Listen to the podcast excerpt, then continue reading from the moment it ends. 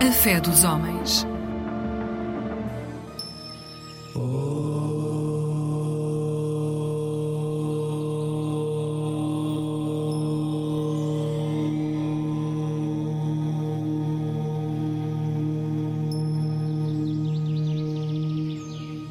Olá a todos, Namastê, muito bom dia.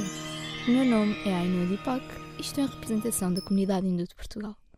Hoje venho falar-vos sobre três celebrações que se aproximam no calendário hindu: o Srinath Patotsav, o Mahashivratri e o Hori. Vamos começar pelo Srinath Patotsav, dedicado ao deus Srinath. O Srinath Patotsav marca uma data bastante importante no calendário hindu. Este festival está ligado ao deus Krishna, visto que o deus Srinath é uma forma do deus Krishna, mais novo, com apenas 7 anos, também conhecido como Balak. Tem também os nomes de Govardhan Nathji, Devshaman e Nagdaman. É considerado um dia bastante auspicioso e diz-se que foi neste dia que Srinathji foi visitar um dos seus maiores devotos, Sri Girdharji, e, por este motivo, é também um dia em que os devotos hindus relembram o facto de a bhakti, ou seja, a fé e a devoção, podem trazer Deus às suas casas. Neste dia, na Índia, milhares de devotos e crentes vão até à cidade de Nathdwara, no estado do Rajasthan, onde se localiza o principal local de culto a esta divindade. É nesta cidade que está o templo de Srinathji e é aberto oito vezes ao dia para que os devotos possam fazer o seu darshan sagrado. O Deus é tratado como uma pessoa e cada vez que o templo é aberto é feita uma oração diferente. As oito vezes que o templo é aberto têm todas um significado. A primeira vez chama-se Mangala e é quando o templo é aberto de manhã cedinho. A segunda é o Shringar, que é depois do banho do Deus. A terceira, o Gval. A quarta, o Rajbhog, que é o almoço. A quinta, o Tarnpar. A sexta, o Bhog. A sétima, Sandhya, que é onde se faz o Arti, ou seja, o ritual no final da tarde. E a oitava, o Cheyenne. O deus Srinathji era bastante adorado pelos gopis, que queriam sempre brincar com ele. Diz-se que ele levantou, com o seu dedo mindinho, uma montanha na cidade de Vrindavan para proteger os habitantes de uma chuva torrencial. Levantou o Monte Govardhan, daí também ser conhecido por Govardhan Nathji. Esta divindade costuma ser representada com a sua mão esquerda levantada e acredita-se que essa mão segura todos os medos dos seus devotos. A segunda celebração que vos vou falar é o Mahashivratri e, tal como nos diz o nome, é dedicada ao deus Shiva. O deus Shiva é parte do Trimurti e é considerado o aspecto transformador ou destruidor do universo. Tem cabelos compridos e amaranhados e o seu corpo é coberto de cinzas. Nos seus cabelos está representado o crescente lunar, um símbolo da visão e do conhecimento místico. Tem três olhos: o Sol, a Lua e o Fogo, e estes revelam-lhe coisas tanto do passado, do presente e do futuro. O seu olho central, o terceiro olho, que se localiza na testa, está ligado então a um fogo cósmico, e diz-se que apenas um olhar deste olho tem a capacidade de transformar todo o universo em cinzas. À volta do pescoço tem uma serpente, que simboliza a energia misteriosa da Kundalini. O rio Gangá, ou seja, o rio Ganges, que sai do topo da cabeça de Shiva, é um símbolo da libertação perpétua, o meio que Shiva utiliza para conferir aos seus devotos a dádiva da libertação espiritual. A pele de tigre sobre a qual ele se senta representa o poder, Shakti, e os seus quatro braços, por fim, expressam o perfeito e o absoluto controle que ele tem sobre os quatro pontos cardeais. O seu tridente, por sua vez, simboliza as três qualidades primárias da natureza. E agora sim, sabendo quem é o deus Shiva e qual a sua representação, passemos para o Mahashivratri, que se pode dizer que é a noite de Shiva. Maha significa grande, daí grande Shiva. É uma celebração em honra desta divindade e é feita com bastante devoção. Na 13 terceira ou 14 quarta noite de lua nova, durante o Krishna Paksha. É uma quinzena escura e sem luar. Do mês hindu, Plaguna, que corresponde a fevereiro ou março do nosso calendário. Os devotos, ao celebrar o Mahashivratri, passam todo o dia e toda a noite a fazer rituais para honrar o deus Shiva e acreditam que isto os irá isentar de pecados e que os libertará do ciclo de nascimento e morte. Para este festival, as pessoas acordam cedo e costumam tomar banho no rio Ganges, seguindo-se de ofrendas ao deus Sol, ao deus Vishnu e ao deus Shiva, como parte do ritual de purificação. Devem vestir roupas limpas e vão visitar o templo dedicado a esta divindade, onde regam água e leite no Shivlingam. É bastante comum que os devotos passem a noite em branco em louvor a este Deus. Passando então para o terceiro e último, a última celebração que vos vou falar hoje, e também a mais conhecida, que é o Holi, também conhecido como Festival das Cores. Hoje em dia existem vários movimentos ou eventos inspirados nesta celebração, mas a realidade é que se trata de algo religioso e que muito pouca gente realmente sabe o significado. É festejado entre os meses de fevereiro e março, numa noite de lua cheia, e celebra a chegada da primavera no hemisfério norte. Este festival traz esperança a todos, fazendo-nos esquecer das nossas próprias preocupações. São atiradas cores entre as pessoas e o que não falta é certamente comida, bebida, música e muita diversão. Os historiadores dizem que o Hori antecede, em muitos séculos, o nascimento de Cristo. São muitas as lendas que explicam o surgimento desta festividade, remetendo ao temível rei Hiranyakashyap, conhecido como um demónio. Este rei era muito vaidoso e queria que todos o venerassem. No entanto, o seu filho, Prahlad, era um grande devoto do deus Narayan. Por isso, este rei combinou com a sua irmã, Holika, que tinha o poder de não se queimar, que ela entraria com o seu sobrinho, Prahlad, numa fogueira para o matar. Quando isto aconteceu e a fogueira se apagou, Holika desveio-se em cinzas e Prahlad saiu sem nenhuma queimadura, porque Deus reconheceu a sua bondade e fé, e ele foi salvo. Este festival celebra por isso a vitória do bem sobre o mal e o triunfo da fé e da devoção. Foi através desta lenda que se criou a tradição da queima hólica, onde se cria uma fogueira à volta da qual se faz um ritual. Apesar de ser uma festa bastante colorida e que festeja a chegada da primavera, há ainda mais aspectos que a tornam importante para a cultura hindu. Também se celebra a lenda de Radha e Krishna, que descreve o quão Krishna gostava da brincadeira que tinha com Radha e o resto das gopis de as pintar. E aquilo que era apenas uma brincadeira hoje tornou-se uma tradição do Holi, que tem vindo a ser adotada como apenas uma festa em várias partes do mundo, incluindo em Portugal o Srinath Chipatotsav vai ser celebrado agora no mês de fevereiro, o Mahashivratri no dia 8 de março e o Holi no dia 25 de março. Espero que tenham ficado a perceber um bocadinho mais sobre algumas destas nossas celebrações hindus que vamos ter num futuro próximo. Mais uma vez, o meu nome é Ainhoa Deepak e espero que tenham gostado. Caso desejem visitar a comunidade hindu de Portugal ou o Templo Radha Krishna, podem fazê-lo todos os dias, entre as 8 e as 10 da manhã, e entre as 18 e as 21. Mais uma vez, muito obrigada, namastê e um resto de bom dia.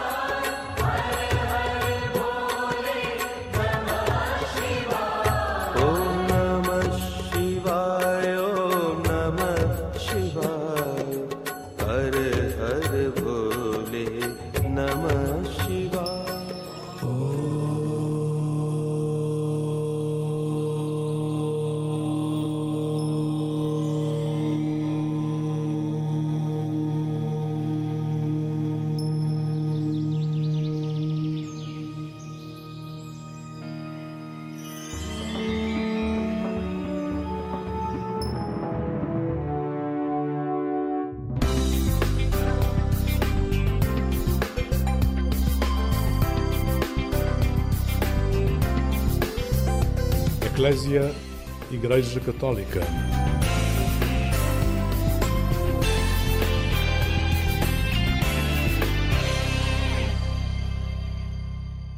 Olá, muito bom dia, bem-vindo a esta emissão do programa Eclésia da Igreja Católica, aqui na Antena 1 da Rádio Pública.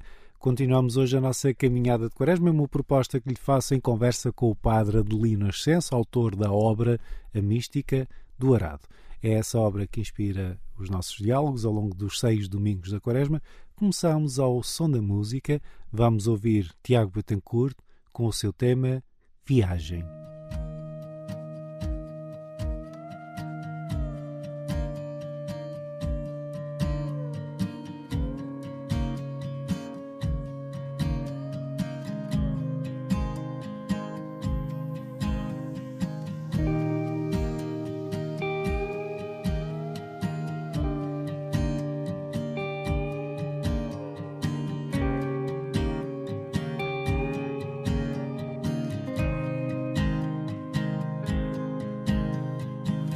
Essa viagem, meu bem. Que as tuas mãos livres venham cheias, que teus pés descalços ganhem vidas, serenem no alívio dessa estrada. Faz essa viagem, meu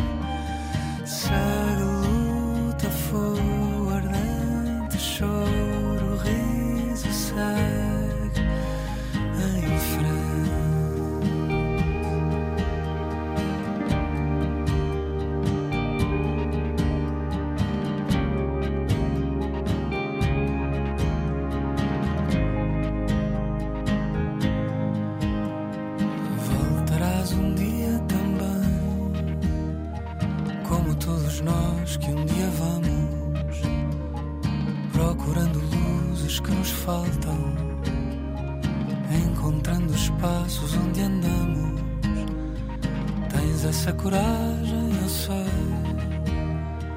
de largar as coisas mais amadas,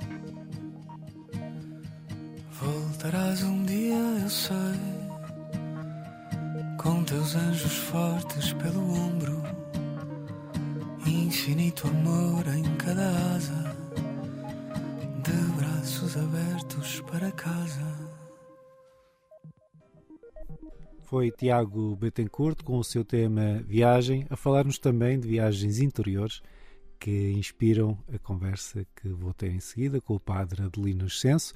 Um bom dia para si que acompanha esta emissão do programa Eclésia da Igreja Católica, aqui na Antena 1 da Rádio Pública. A Mística do Arado é o nome do livro que o Superior-Geral dos Missionários da Boa Nova escreveu e que inspira nossa, o nosso itinerário quaresmal aqui nas manhãs de domingo. Começamos na última semana e hoje prossigo esta conversa. Convido a ficar desse lado, acredito que vai valer a pena. Conversa então com o Padre Adelino Ascenso. Hoje o tema que lhe proponho, eh, talvez eh, seja um pouco pomposo da minha parte colocá-lo assim, mas já lhe dou a palavra. Habitar a dúvida no caminho para um Deus possível. Eh, e começava por lhe pedir que explicasse a quem nos ouve o que é que significa para si este caminho para um Deus possível.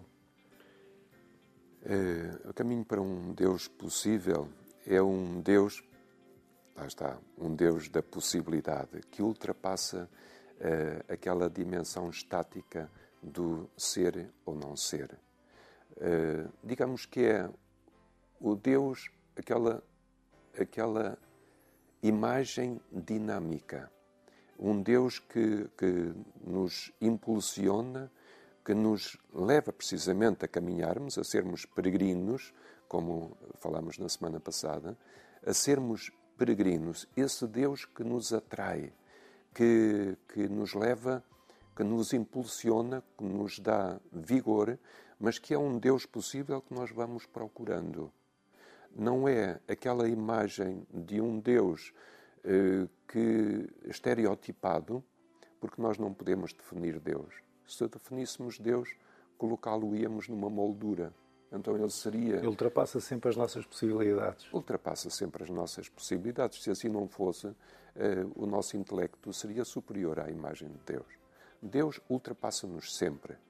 Eh, e é por isso o Deus da possibilidade, aquele Deus que vai sendo na nossa vida, que se vai eh, revelando na nossa vida, quando nós vamos sentindo levemente, por vezes até com grande intensidade, que nos dá estímulo para uma maior caminhada. É como que um, a caminhada pelo deserto, que nós vamos encontrando água, bebemos água e que nos dá força e alento para uma maior caminhada, sempre nessa busca do Deus possível. Outra parte do tema que lhe propus, evitar a dúvida, eu, quando, quando estava a preparar esta conversa, eh, lembrei-me de um texto que uma escritora brasileira, uma crónica que ela escreveu no jornal, a Giovanna Madaloso, que eu, eu gosto muito do, dos romances dela, mas neste caso era uma crónica do jornal que era intitula, intitulada Como Eu Queria Ter Fé. É alguém que se revela, eu acho que sobretudo agnóstica, mas não, uma, não, não associa esta fé a nenhuma prática religiosa, mas fala exatamente, usa exatamente a imagem do deserto. Eu até vou ler para, para citar corretamente, porque, enfim, os escritores merecem isso. Se a dor é um deserto, a do ateu é sem estrelas. E o que eu pergunto é isto: como é que nós que professamos uma fé, procurarmos no nosso dia a dia viver uma espiritualidade que ela enfim, faça parte, defina até, constitua a nossa vida, para ser mais, mais justo, como é que olhamos para, para estes gritos de, de quem gostaria de, de, ter recebido este dom? Porque nós falamos sempre, a fé é um dom, e alguém que reconhece, eu não o recebi. E agora? Sim. A fé é um mistério. Eh, é um dom, mas é um mistério. E a fé, eu tenho alguma dificuldade uh, em encarar a fé como um dom. É, é de facto curioso. um dom. Mas eu tenho alguma dificuldade. Porque, então, se é um dom, porque é que eh, as pessoas que dizem, infelizmente, não o tiveram. Eu não fui agraciado com esse dom. Eu tenho alguma dificuldade. compreendo. Eh, por outro lado, a fé. Mas me gostaria de desenvolver, porque eu acho que nunca tinha pensado realmente nesse assunto e Sim. talvez quem nos ouça não. A pergunta que se colocaria então, porque é que uns recebem e outros não? Imagino que também seja um dos focos do problema, não é? Sim. Eu, muitas vezes nós entramos no mundo da fé através da tradição. através da tradição cultural, através dos nossos antepassados, através de um exemplo de alguém que nos introduziu, porque nós somos intercessores uns dos outros. Portanto, nós alimentamos uns dos outros e alguém nos leva ao campo, pode até a arte, por exemplo, pode levar-nos até à soleira. Já teremos porta, uma conversa sobre isso, sim. Às antecâmaras. E depois nós entramos no mundo da fé. Mas atenção, o entrar no mundo da fé não significa que nós uh, entremos num mundo diferente. Não. Não existe fé sem dúvida. Uma fé sem ser amassada na própria dúvida não existe. Não é fé. Acaba por ser crendice. Eu, eu costumo usar uma expressão, e peço desculpa só introduzir também alguma reflexão minha, mas muitas vezes as, as pessoas procuram, lendo alguns textos, que, que, o tipo de fé que se procura é uma espécie de um comprimido para dores invisíveis. É um, uma solução mágica para que isto desapareça. E, e, e, nós, como os crentes que assumem este caminhar na dúvida, realmente a dúvida é uma, é uma constante na vida. Não é? o, o seu Cardeal Tolentino, que já citamos na primeira conversa, também fala muito nesta necessidade de, de, de, assumir uma fé que habita a dúvida. Sim, temos que assumir essa fé que habite a dúvida, porque também o Halik refere isso, sim. Uh, precisamente que a dúvida ajuda-nos uh, a evitarmos dois excessos, que é precisamente o fundamentalismo e uh, o, entrar numa, numa, numa relatividade total. Portanto, a dúvida ajuda-nos a aprofundar a própria fé. Nunca pode deixar de estar incluída a dúvida nunca pode deixar, deixar de estar incluída na própria fé. O Bernanos definia a fé como sendo constituída por 90% de dúvida e 10% de esperança. Já é um grande dom. Já é um grande dom, os 10%, os 10 de esperança. É, claro que a caminhada pelo deserto com um céu sem estrelas é, é terrível é terrível. E talvez aí nós possamos encontrar uma ponte de diálogo com os não crentes. Eu continuo a acreditar que qualquer ser humano, qualquer ser humano, tem no seu interior a centelha divina e por isso tem sede do divino, tem sede do transcendente tem sede daquilo que ultrapassa o seu intelecto, que ultrapassa uh, a sua imaginação. Uh, nós devemos tentar entrar para um diálogo, para um diálogo, temos que ir precisamente àquela, àquele estrado, aquilo que eu denomino estrado identitário, aquilo que é mais antropológico, aquilo que é comum a qualquer ser humano antes de, de entrarmos em, em, formulações religiosas, muito menos antes de entrarmos nas, nas divisões entre religiões. Devemos ir a esse estrado identitário. Eu recordo-me que uma vez encontrei um senhor eh, no Japão que, enfim, eu costumava, nos meus dias de folga, que era a segunda-feira, costumava ir algumas horas para as águas termais. E, e, encontrei um senhor, como eu era sempre o único estrangeiro. Sim. Esse senhor ganhou coragem e veio ter comigo, interpelou-me e, e, como eu lhe respondi em japonês, começámos a conversar. Perguntou-me o que é que eu fazia no Japão. Eh, e eu disse: Olha, eu sou sacerdote católico. Reação dele: Eu detesto a religião. Veja as Grande guerras. choque. Grande choque. Veja as guerras que são provocadas pela religião. E eu, eh, em silêncio, a escutá-lo, e isto foi o ponto de partida para uma conversa durante uma hora sobre a religião. Mas o que é mais curioso é que daí a uma semana eu voltei lá, estava lá o mesmo senhor, e quando ele me viu, veio logo ter comigo e continuámos a falar sobre a religião. E houve uma terceira vez que fui lá, e ele estava lá também, porque ele ia lá praticamente todos os dias, novamente veio ter comigo, continuámos a, a conversa. Portanto, ele sentiu que ali havia.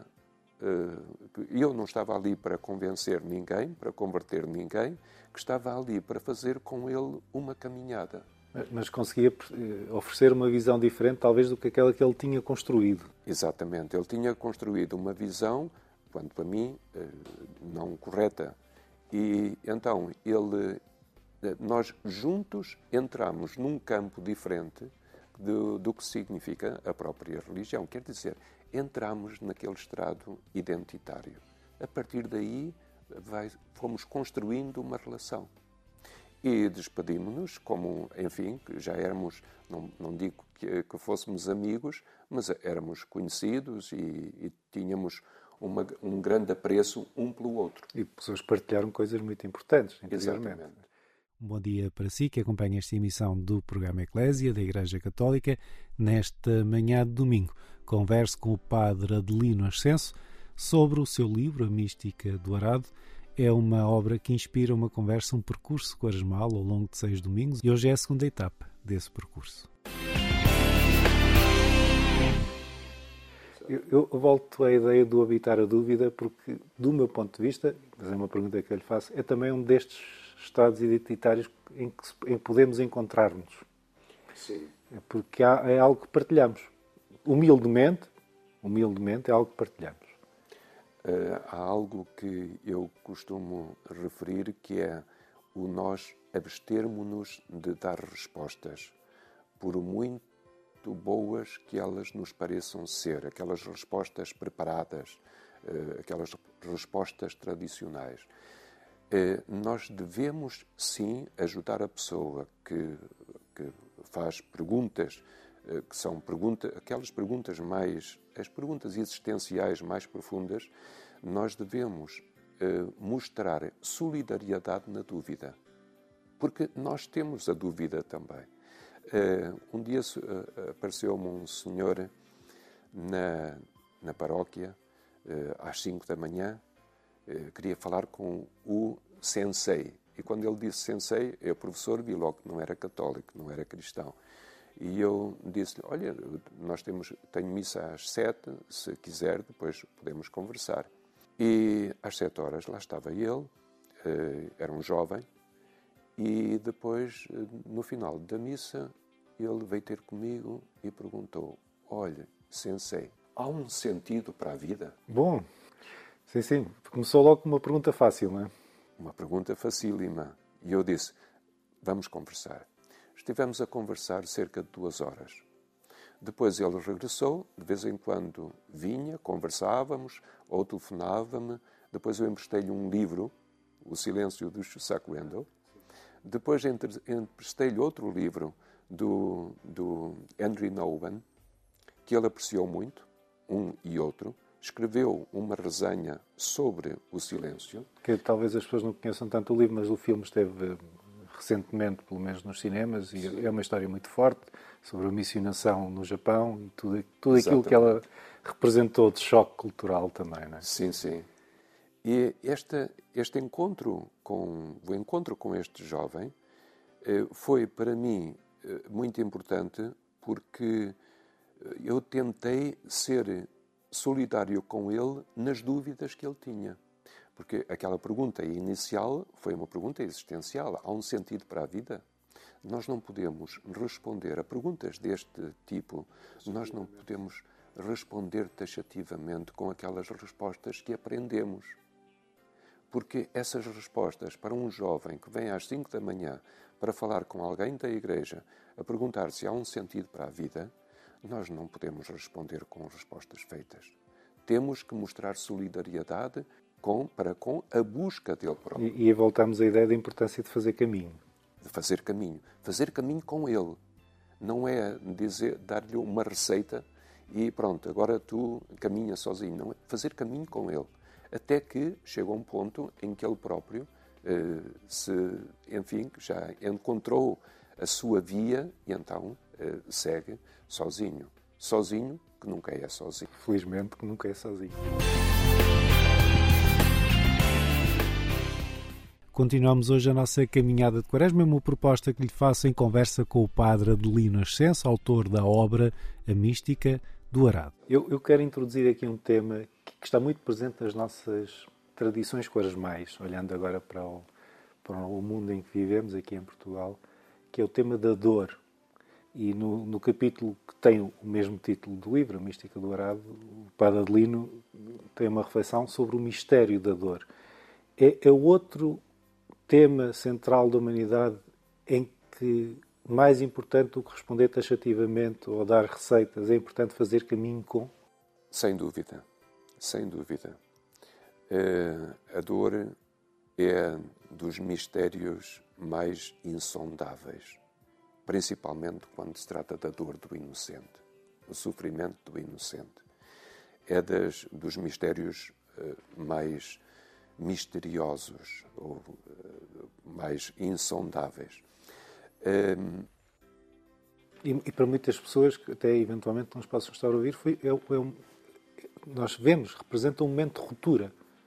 Até na sua vida de fé, na sua crença. É um momento em que, em que sentem um abandono e abandonam elas próprias esse percurso. Sim, porque sentem aí o silêncio de Deus, o denominado silêncio de Deus. Deus não está em silêncio, mas uh, nós sentimos muitas vezes essa ausência, esse silêncio de Deus. O silêncio de Deus uh, nós encaramos-lo precisamente devido à concepção tradicional que nós fomos com a qual nós fomos sendo alimentados de um Deus que está aí para resolver os nossos problemas, o Deus ex machina. E, e até na ideia do, do associar Deus à palavra, não é? Exatamente. Aqui, Exatamente. aqui no, no, seu livro fala da importância da não fala, se eu, se eu não estou em erro. Sim. Portanto, o silêncio de Deus nunca é silêncio. Nós temos que procurar eh, sentir a presença do transcendente ou a presença de Deus precisamente não fala, no silêncio. Ver para além ou escutar para além do silêncio. O que é que está para além do silêncio? O que é que está para além do denominado silêncio de Deus? Por exemplo, nos mártires, eh, naquelas, aquel, voltamos ao, ao silêncio, os mártires do Japão, portanto, em Sotomé, estando ali, observando o mar, eh, nós quase que escutamos os gritos silenciosos daqueles que foram martirizados o sofrimento terrível daqueles que foram torturados. Eh, estamos ali, olhamos para o mar sereno eh, e lemos aquele epitáfio que está numa, numa, numa rocha, que, que é uma frase do Shusaku Endo. Eh, tanto, apesar de tanto sofrimento, o mar continua tão azul. E isto espelha um pouco aquilo do denominado silêncio de Deus. Dá a sensação que Deus não age. Uh, há tanto sofrimento e o mar continua tão azul, como se nada uh, acontecesse. Uh, e esse é um dos grandes mistérios, é um mistério que leva muita gente a afastar-se, porque talvez por causa daquela concepção de Deus, que Deus está aqui para resolver os meus comprimido problemas. para as dores invisíveis Exatamente. e para algumas visíveis. Também não haverá, não, não questionando quem, quem o faz por boa vontade e até fazendo o melhor que pode, não haverá também uma, uma certa falta de treino por acompanhamento a essas situações. Que a nossa tendência mais habitual é vai ficar tudo bem, ou isto faz sentido, ou isto está nos planos de Deus, e é muito difícil para uma pessoa perder um filho que lhe digam que isto está nos planos de Deus, não é? Isso não se pode dizer, nunca se pode dizer. Deus não é um carrasco que exija a morte inocente de um filho. Isso seria um carrasco. Deus não deseja isso. Eh, Deus é aquele Deus frágil que caminha conosco na nossa fragilidade. O companheiro que caminha conosco, que cai conosco. O Deus ferido o Deus ferido que cai conosco e nos ajuda a levantar-nos quando nós estamos mergulhados na lama, que não se envergonha da nossa lama e que nos ajuda a levantar-nos quando estamos na lama. Deus não exige o sofrimento de um inocente. Nunca. E citando o Tomás Ali, que pelo menos é como que eu captei a reflexão dele, que quando muitas vezes perguntam onde é que está Deus no, no, sofrimento da humanidade, está naqueles que sofrem. E acho que muitas vezes nos esquecemos disso. Sim. Nós, nós vamos caminhando já para o final desta segunda conversa, que tem sido um gosto estar consigo a fazer este percurso Cores Mal. O tema foi habitar a dúvida no caminho para um Deus possível e peço-lhe, como vai ser costume nestas, nestas conversas, para quem vai continuar o percurso Quaresmal esta semana na mística do Arado, que conselho é que deixamos? Eu deixaria eh, o conselho de que valorize, cada um valorize a sua dúvida. E valorize a dúvida como fundamental para purificar a própria fé. E mesmo a dúvida relativamente à existência de Deus, principalmente em situações de grande sofrimento. Que a dúvida ajuda sempre. É como que um farol ou uma lanterna pelas, pelas escuridões da nossa vida. Eu acredito na força da dúvida para a purificação da fé. Eu esta semana deixo uma, um testemunho pessoal. Uh, também, enfim, todos nós temos amigos que, que, não são crentes e uma, uma dessas uh, amigas muito próximas que, que, também não tem fé, uma vez disse uma frase que, que me inspirou muito, porque disse, apesar de não ter fé, quando, quando fraqueja, aceita a fé dos outros. E, portanto, acho que é bonito a gente hoje despedir-se também com esta capacidade de sermos solidários e de aquele percurso que vamos fazendo de busca e de encontros servir de inspiração e de companhia, fazer caminho com todos os que nos vão acompanhar neste percurso. Muito obrigado, Padre Lino. Nós voltaremos a encontrar-nos para a semana, se quiser. E boa quaresma a quem vai acompanhando estas conversas. Muito obrigado ao Padre Adelino Nascença e muito obrigado a si que acompanha esta emissão do programa Eclésia da Igreja Católica. Na reta final deste programa, convido a ouvir o Padre Vítor Silva e o seu tema Dúvidas.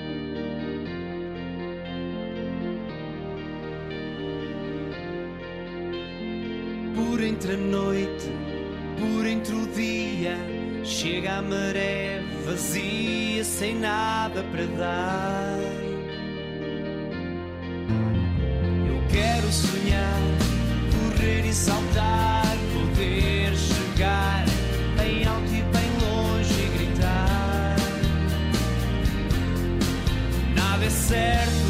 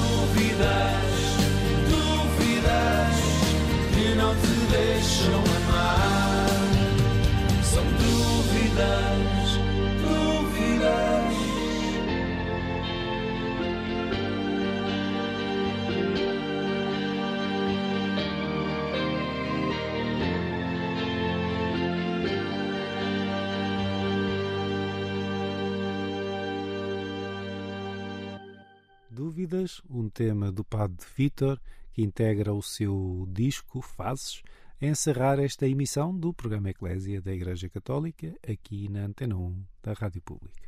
Eu sou Otávio Carmo, jornalista. É sempre um gosto estar deste lado. Esta tarde, pelas 17h30, o programa 70 vezes 7 dá-lhe a conhecer a Missão País, um projeto de universitários católicos. Vale muito a pena assistir, não se esqueça. Já aqui na Antena 1 da Rádio Pública, voltamos à sua companhia, como habitualmente, na madrugada de quarta para quinta-feira, pouco depois da meia-noite. Até lá, despeço-me com votos de um santo domingo e uma vida feliz.